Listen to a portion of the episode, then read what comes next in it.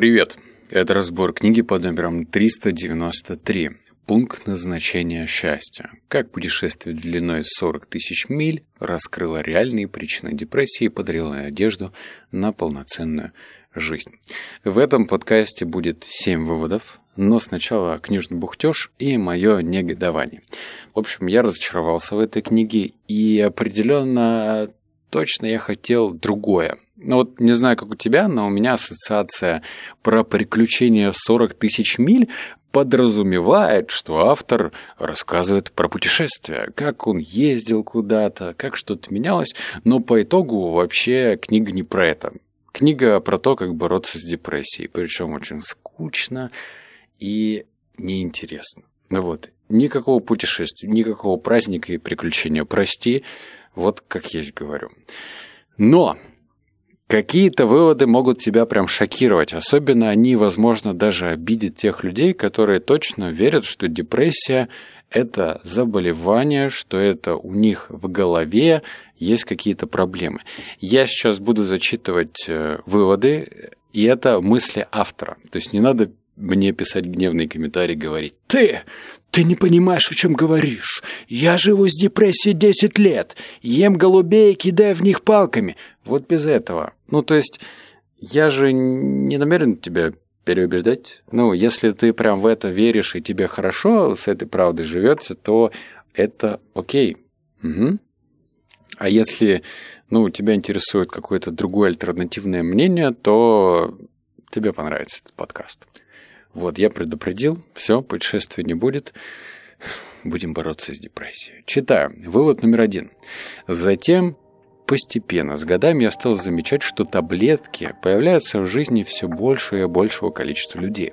Их прописывают, одобряют, рекомендуют. В наши дни они все вокруг нас. Каждый пятый взрослый в США принимает по крайней мере один препарат при психических расстройствах. Почти каждая четвертая женщина среднего возраста принимает антидепрессанты постоянно. Каждый десятый американский школьник получает сильный стимулятор для того, чтобы сосредоточиться. Зависимость от законных и незаконных наркотиков сейчас настолько распространена, что средняя продолжительность жизни белых людей сокращается.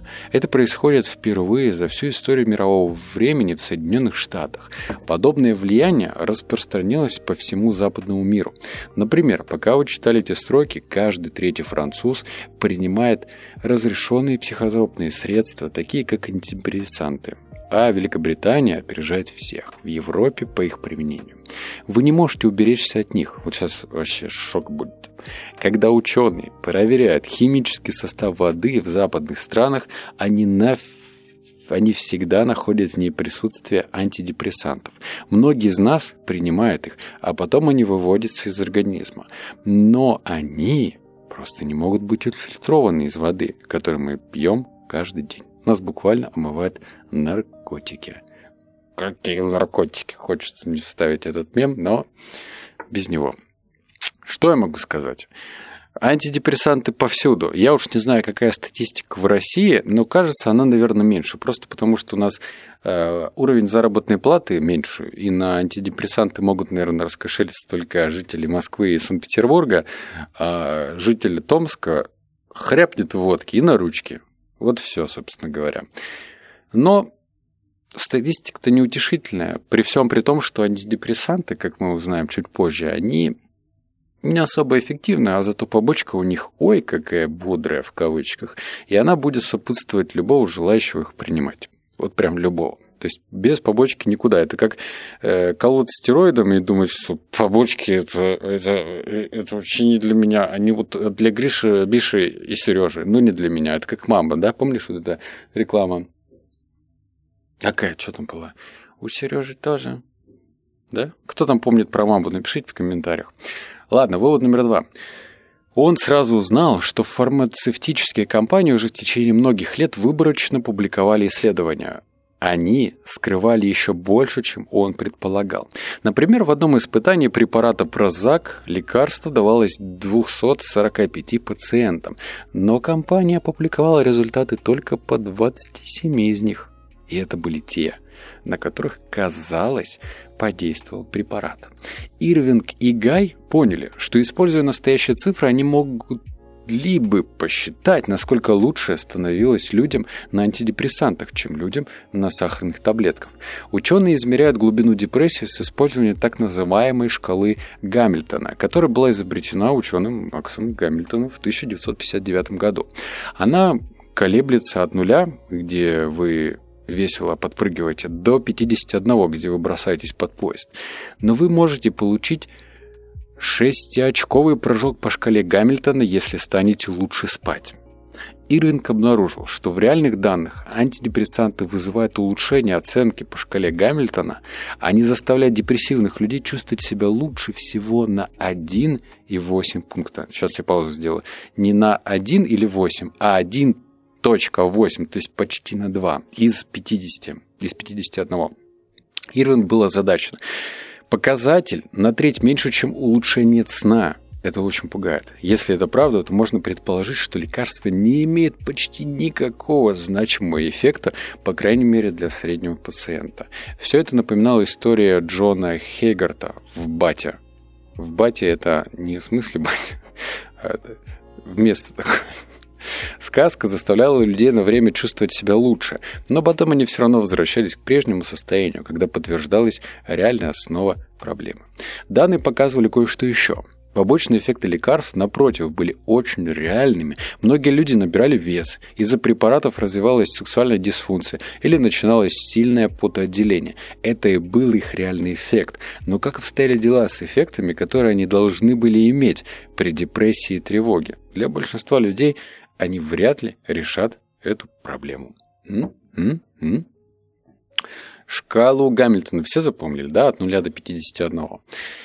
А, кстати говоря, автор выступал еще вроде как скептик и говорил, что, мол, я узнал эту информацию, но был с ней не согласен. Он сопротивлялся, потому что сам прожил на антидепрессантах, кажется, лет 15. То есть он сидел на этих таблетках, набирал вес, ему становилось плохо, и он верил, что они работают.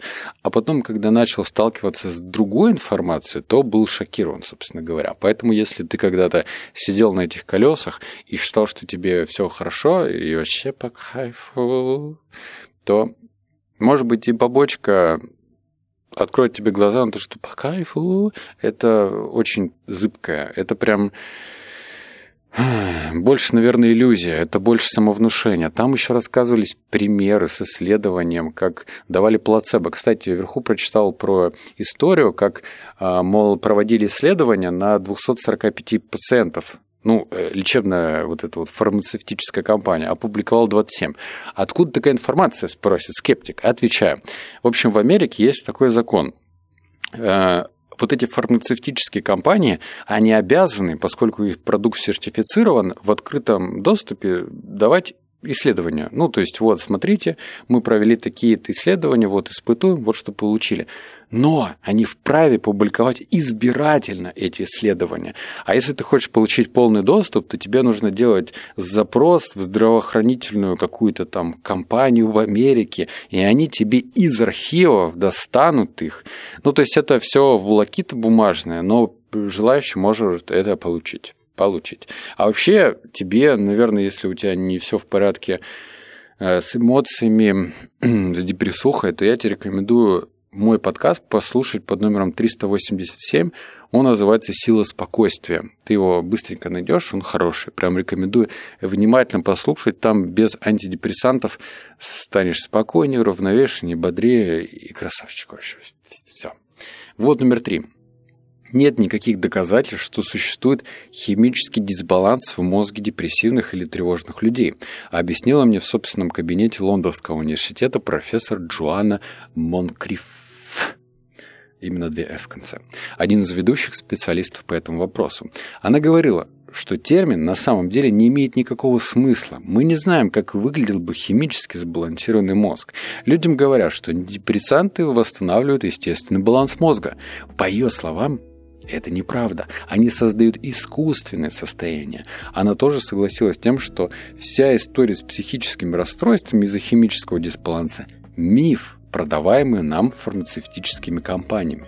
Клинический психолог доктор Люси Джонсон была еще более прямолинейной. Почти все, что вам говорили, было дерьмом, сказала она мне за кофе. Теория серотонина – ложь. Я не думаю, что мы должны приукрашивать ее и говорить «О, ну, может быть, есть доказательства, подтверждающие». Их нет. Вот про то, что раньше доктора, ну, в, в Америке, тут же все-таки книга про Америку, они выписывали антидепрессанты и говорили, что у вас наверняка в голове, ну, не все в порядке с серотонином, с дофамином, и, в общем, у вас мозг работает, ну, по сломанной системе. Ну, то есть он с дефектом.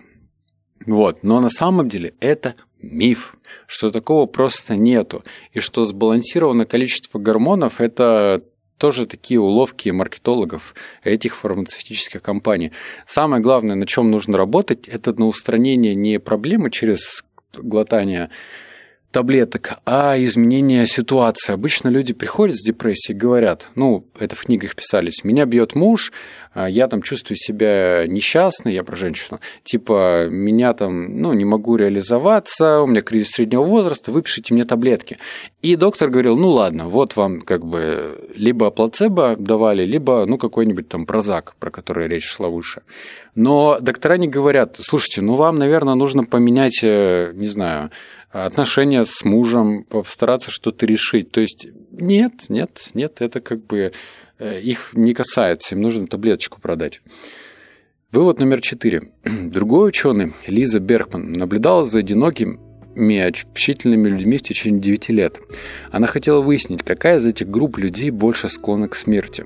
Обнаружилось, что одинокие люди в 2-3 раза чаще умирали за этот период.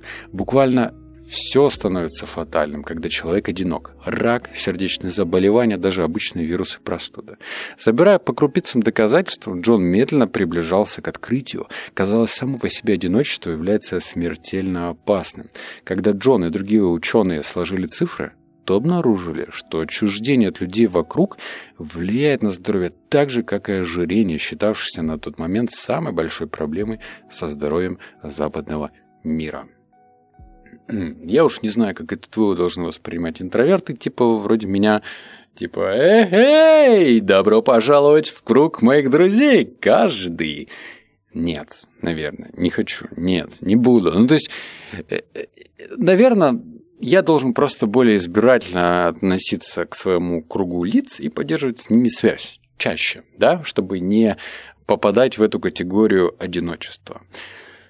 С другой стороны, экстраверты, ликуйте. Вам говорят открытым текстом, что у вас шансы выжить больше. Поэтому можно похлопать себя одной рукой, двумя, как хотите. Кто у нас тут экстраверты, интроверты, а? а? а? Я лично, ну, немножко так это, взгрустнул после этого вывода. Вывод номер пять. Тим хотел узнать, делает ли человека счастливым достижение внешних целей – и как это можно сравнить с достижением истинных целей? Когда Тим провел подсчет, результаты почти испугали его. Никто из людей, достигших цели, вызванных внешними мотивациями, не испытал никакого прилива повседневного счастья. Они затратили массу энергии, преследуя свои цели, когда их достигли, чувствовали себя так же, как и в начале. Продвижение по службе, сногсшибательный автомобиль, новый iPhone, дорогое ожерелье они не добавят счастья ни на грамм. А люди, достигшие цели, вызванных истинными мотивациями, стали намного счастливее, менее подавленными или встревоженными. Они работали над своими целями и чувствовали, что становятся, например, хорошим другом не потому, что хотят чего-то взамен, а потому что это правильно. И они получали большее удовлетворение от жизни. Стать хорошим отцом, танцевать ради простого удовольствия, помочь другому человеку просто потому, что это правильно. Все эти поступки заметно увеличивают ваше счастье. Однако все равно большинство из нас чаще всего проводит время гонки внешними ценностями. Точнее, за. За внешними ценностями. За теми самыми вещами, которые нам ничего не дают. Наше общество построено так, чтобы заставить нас думать таким образом. Получайте высокие баллы, находите самую высокооплачиваемую работу, поднимайтесь по карьерной лестнице, выражайте свое благосостояние через машины и одежду. Вот как можно заставить себя чувствовать прекрасно. Тим обнаружил, что общество, говоря нам о том, как добиться достойной жизни, практически всегда лжет. Чем больше это изучалось, тем яснее становилось. 22 различных исследования за прошедшие годы доказали, что чем более материалистичными и внешне мотивированными становятся люди, тем в большую депрессию впадают. Проводим ревизию целей обнаруживаем херню и убираем херню из наших действий. Ну, точнее, поиск этой херни – шаг номер один. Движение в сторону реализации этой херни – шаг номер два. Пресекание движения в сторону херовой реализации цели – шаг номер три. И, наконец, шаг номер четыре – направляем свою энергию в, то русло, где мы чувствуем настоящую истинную потребность и желание самореализоваться.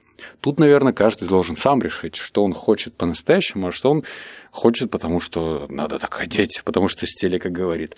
Знаешь, вот я, кстати, прикалываюсь, прикалываюсь, звучит, прикалываюсь. А, в общем, когда я раньше ходил в парикмахерскую, там женщина любила включать телевизор, и там, ну, поскольку это телек, да, на канале часто включали рекламу. И можно было закрыть глаза, и там, допустим, реклама какого-нибудь э, джипа. Этот кроссовер настолько проходим, что можно проехать даже в джунглях. Он настолько аэродинамичный, что его покрытие будет блистать и привлекать внимание любого человека. Этот кроссовер станет твоим надежным спутником жизни.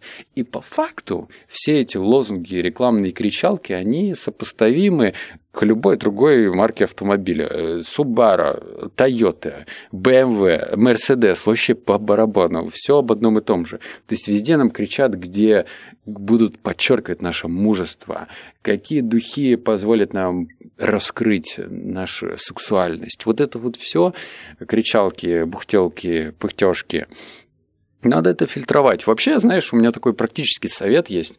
Но он, наверное, тебе не понравится. Вот если ты слушаешь радио в машине, хара слушать просто это радио. Это просто... Вот кто включает радио для того, чтобы, ну, утихомирить внутренний голос, это прям плохо, мягко говоря. Включите какой-нибудь стриминговый сервис. Вот их сейчас полно, блин. За 200 рублей в месяц вы можете слушать музыку без рекламы. Нафига засирать уши рекламой, где вот на этом русское радио вам через каждые там, 10 минут рассказывают о какой-нибудь рекламе. Ну или вообще, в принципе, ненавижу поэтому в таксистами ездить, которые э, любят сразу на автомате слушать э, радио. Или когда кого-то поздравляют вот эти вот э, MC зачитывает. Уважаемая Надежда из Таганрога, желаю вам всего доброго от коллектива э, Челябинского УАЭС. Ну, что, зачем мне это слушать? Вот, номер шесть. Группа ученых из университета Эссекса в Великобритании провела самое глубокое из известных до сих пор исследование по этому вопросу. За три года они отследили психическое здоровье в более чем 5000 семей. В частности, их интересовало два типа семей. Переехавшие из зеленой сельской местности в город и переехавшие из города в сельскую местность. Ученые хотели узнать, есть ли какие-нибудь изменения в их э, подавленном состоянии. То, что они получили, было совершенно понятным. У людей, переехавших в зеленые районы, наблюдалось заметное ослабление депрессии, а у людей, переехавших в города, усиление депрессии. Как казалось, многочисленные исследования по этому вопросу приходили к аналогичным выводам. Естественно, глядя на все это, ученые понимали, что здесь могла играть роль, э, могли играть роль разные факторы. Возможно, в сельской местности более крепкие общины, меньше число преступлений и меньше загрязнения окружающей среды. Скорее это а не место в богатой растительности объясняет лучшее самочувствие людей. Поэтому еще одно британское исследование было проведено для выяснения этих обстоятельств. Ученые сравнили неблагополучные городские районы, где имелась зеленая растительность, с такими же районами, но уже без нее. Все остальное, например, степень социальных отношений, была одинаковой. Оказалось, что в более зеленых районах стресс и отчаяние слабее. Когда я прочитал все эти результаты, меня больше всего поразило исследование, которое было самым простым. Людей, проживающих в городах, заставляли гулять на природе, а потом анализировали их настроение и концентрацию внимания. Все как и ожидалось, лучше себя чувствовали, могли лучше сосредотачиваться. Для подавленных людей эффект оказался драматическим. Их улучшения в пять раз превосходили улучшение состояния других людей. Этот вывод заставит тебя чаще выходить на улицу. Вот сейчас тепло, теплый, жарень. Вот надо вот прям брать себя через нехочуху за шкирку и вести на прогулку. Особенно, если ты чувствуешь подавленное состояние а еще лучше, если ты прислушаешься ко мне и, например, периодически будешь босиком ходить по лесу. Ну, в таких местах, где осколков нет. У нас некоторые любят разбирать бутылки нахрена и в, и в лесу. Я не знаю вообще, как, как это можно до этого додуматься. Но, в общем, периодически заземляться, стоять босиком на земле, прям будешь чувствовать умиротворение. Может даже дерево держать ладошкой. Тоже хороший рецепт. А, главное, чтобы не в общественном парке, а то на тебя будут криво и косо смотреть. Но, хотя, жизнь одна, что тоже думать, что тебя подумает. И, наконец, седьмой вывод. Рэйчел не хотелось быть такой. Как и я, она твердый сторонник скептицизма и рациональности, поэтому искала методы, предложенные в научных исследованиях и основанные на фактах. Она обнаружила древнюю технику под названием «сочувствующая радость», которая является частью ряда методов, имеющих поразительные новые научные доказательства и их эффективности. Все очень просто. Сочувствующая радость – этот, это метод воспитания чувства противоположного ревности или зависти. Он заключается в радости за других, вводила она меня в курс дела. Вы закрываете глаза, и представляете себя. Вы представляете, как что-то хорошее происходит с вами. Например, вы влюбились или написали что-то такое, чем гордитесь. Вы чувствуете, как зарождается радость, и вы позволяете ее протекать по телу. Потом вы рисуете себе того, кого любите, и представляете, как с ним происходят замечательные вещи, и чувствуете радость от этого и позволяете ей тоже протекать по телу. Пока все просто. Потом вы представляете кого-то незнакомого, скажем, продавщицу из бакалейного магазина. Вы представляете, как приятные вещи происходят с ней. Вы пытаетесь почувствовать радость за нее, настоящую радость. А вот теперь уже сложнее. Вы рисуете себе человека, которого не любите, и пытаетесь представить, как что-то хорошее происходит и с ним. Вы стараетесь почувствовать радость за этого человека точно такую же радость, как за себя или за любимого вами человека. Вы представляете, как им было бы это приятно, и как бы это их тронуло. Потом вы рисуете себе того, кого откровенно ненавидите или кому завидуете, и пытаетесь почувствовать радость за них, настоящую искреннюю радость. Медитируя, ты можешь совсем этого не испытывать. Возможно, тебя просто убивает, когда ты говоришь о своей радости, объяснила она. Возможно, ты ненавидишь этого человека, его успех, но говоришь, что рад за него. Знаешь, так через зубы, но рад за него. Это упражнение надо выполнять каждый день по 15 минут. Первые недели Рэйчел казалось, что это пустая трата времени. Ничего не менялось.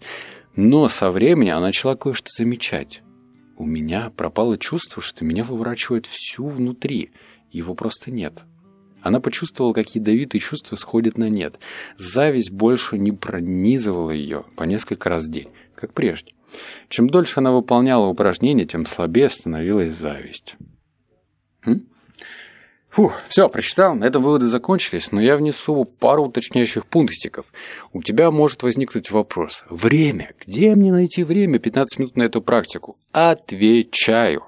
В момент, когда ты чем-то занят. Вот ты стоишь в очереди, ты же, ну, тебе надо простоять очередь, ты же не бросишь все, не убежишь во свояси. Ты уже встал в очередь, стоишь уже, бух считаешь на потолке, или в носу ковыряешь, не знаю, одну из двух. Так возьми и займись этой практикой. Или ты идешь по городу, и весь такой красивый из себя, на девушек смотришь таких, а они на тебя, а ты на них.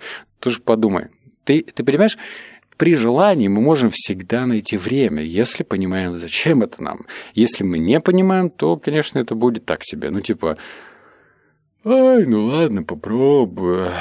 ну, скорее всего, не сработает, конечно. Но я попробую. Вот с таким подходом можешь и не пробовать. Тебя же никто не убеждает. Ты знаешь, вот жизнь очень круто меняется в тот момент, когда ты понимаешь, что тебе никто ничего не должен ничего доказывать. Сколько раз я сказал ничего? Три раза. Видишь как? Зачем нам кто-то что-то должен доказывать? М? Вообще, для чего вот эти доказательства нужны? Мы должны просто сами пробовать, а потом для себя решить, работает или не работает. И в том случае, если работает, держаться за эту практику и не отпускать до тех пор, пока она работает. Чувствуешь спад? Бросай. Делай перерыв, потом уж возобновить практику и посмотреть, что из этого получится. Вот как-то так. Угу. Все. Обнял, поцеловал, заплакал. Услышимся с тобой в следующем подкасте. Пока.